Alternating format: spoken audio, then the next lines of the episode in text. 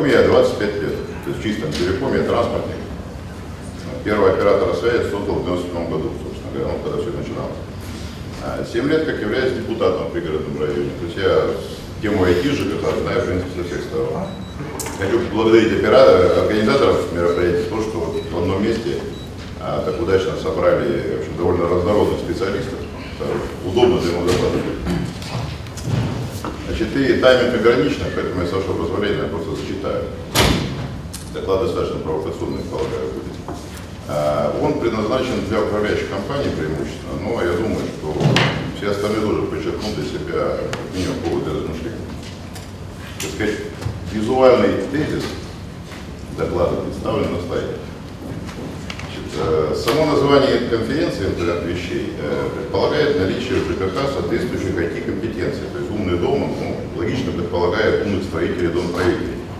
Есть еще более, вот, сказать, актуальная тема такие ЖКХ, которые присутствующим знакомы, мягко говоря.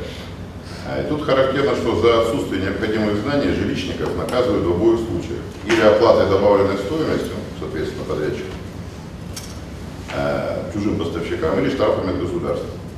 И с другой стороны, откуда вы взяться всем этим знаниям, если бизнес-процесс управляющей компании, они не предполагают, в общем-то, работы с инфотехнологией, ну, кроме того, бухгалтерии. А, У вас в раздатке есть вот такой вот буклет, интернет-услуга коммунальная. Он выполнен в формате коммерческого предложения для управляющей компании. Ну, естественно, я был бы очень рад э, конкретному предложению. Вот. Но при этом я отлично понимаю, что смена отраслевой парадигмы, она не происходит за день и даже за год. А, Поэтому считайте, что доклад, в общем, представляет полемическую акцию, большей части. Вот. Хотя практически на всех мероприятиях жилищники жалуются на неплатежи, недостаток средств. Так вот я зная примерный бюджет средней региональной управляющей компании, имею смелость утверждать, что она может практически удвоить свою прибыль, так сказать, не отходя от рабочего места. Не бесплатно, но, в общем, надолго и параллельно получаете самые те компетенции, которые так необходимы сейчас. В общем, подходим к сути предложения. Я его вынашивал лет пять и полгода уже целенаправленно занимаюсь внедрением на практике. Ну, я потом могу прокомментировать этот за пределами доклада. Идея крайне простая, явно не раз приходила вам самим в голову, твердо знаю. Давайте переведем услуги связи населения в сферу ЖКХ из отрасли телекоммуникаций. Просто так. Возьмем, переведем. Ну, как минимум сейчас, так сказать, абстрактно, да? То есть, э, так же, как там мирно уживается энергоснабжение, там, водоотведение, вывоз ТБО, то есть довольно разнородные технологии, по сути дела. И никакой принципиальной разницы нет, это все называется одним словом – жизнеобеспечение. И интернет там давно занял сам последнее место, что характерно. Я, кстати, сноску сделаю, я говорю интернет, поскольку а, все остальные услуги, которые сейчас ну, в модные, они по большому счету не жизнеспособны. То есть в конечном итоге останется только IP-сеть.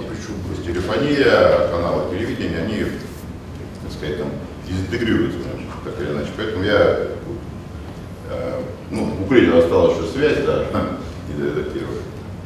Вы просто представьте себе, обращаясь, повторяю, к управляющим компаниям, а, ну, к жилищникам, коммунальщикам, представьте работу абстрактно, вот обслуживание труб.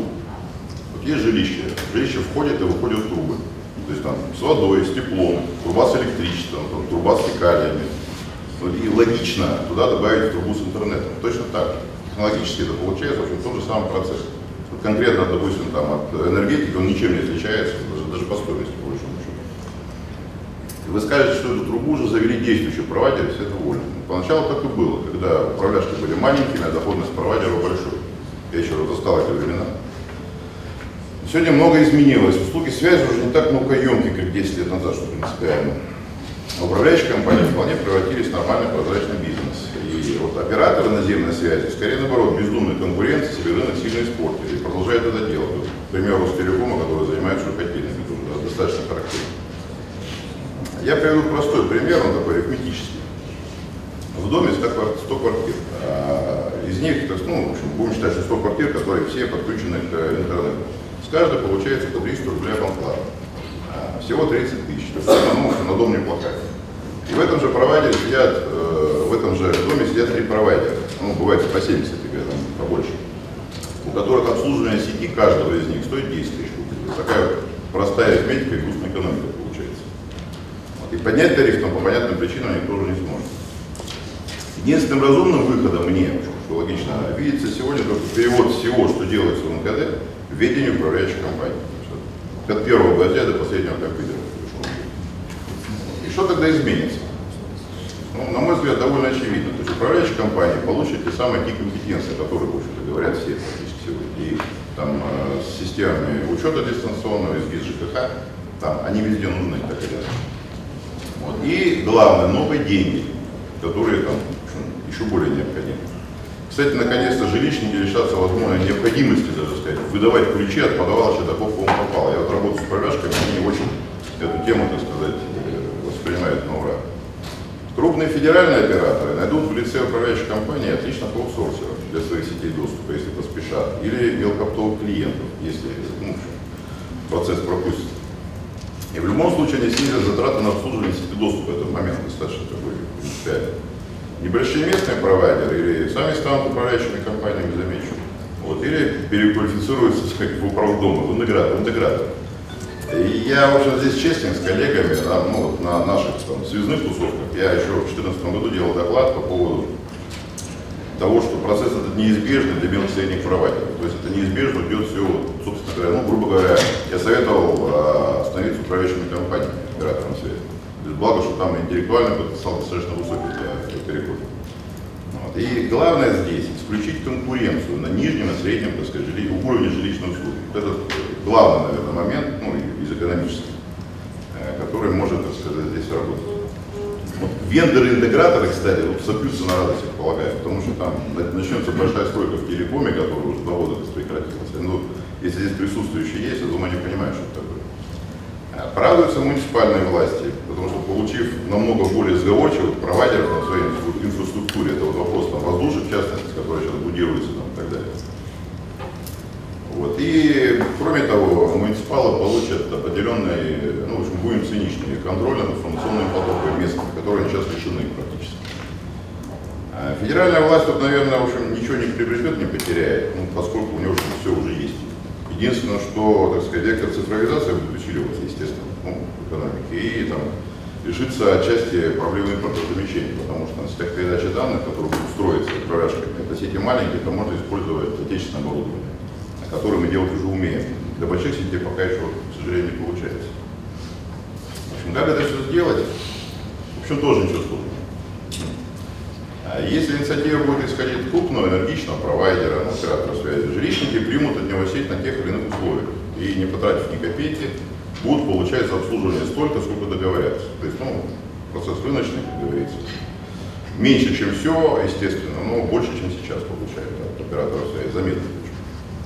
Если инициатива пойдет снизу, владельцу управляющей компании, то потребуются деньги. Тут, тут тоже достаточно интересно может оказаться.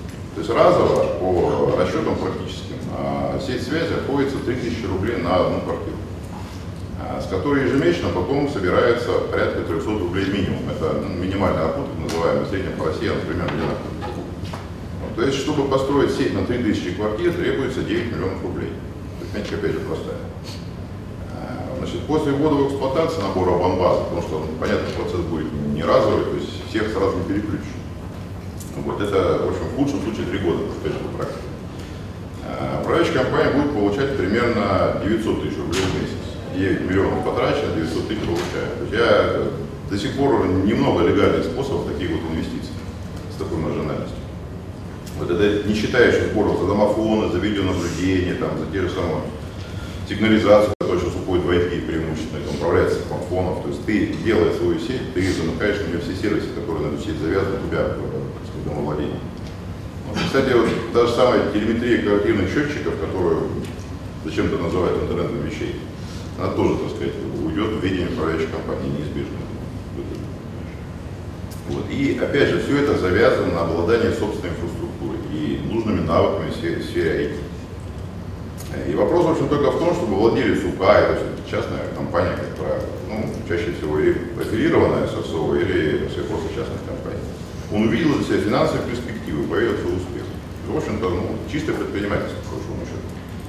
А, и вот чтобы ему было проще, мы сейчас, собственно говоря, разрабатываем там, подробнейшие методички, то есть пошаговые инструкции, юридические, технологические. То есть, ну, я этим 20 лет занимаюсь, чисто операторством, это знаю очень хорошо.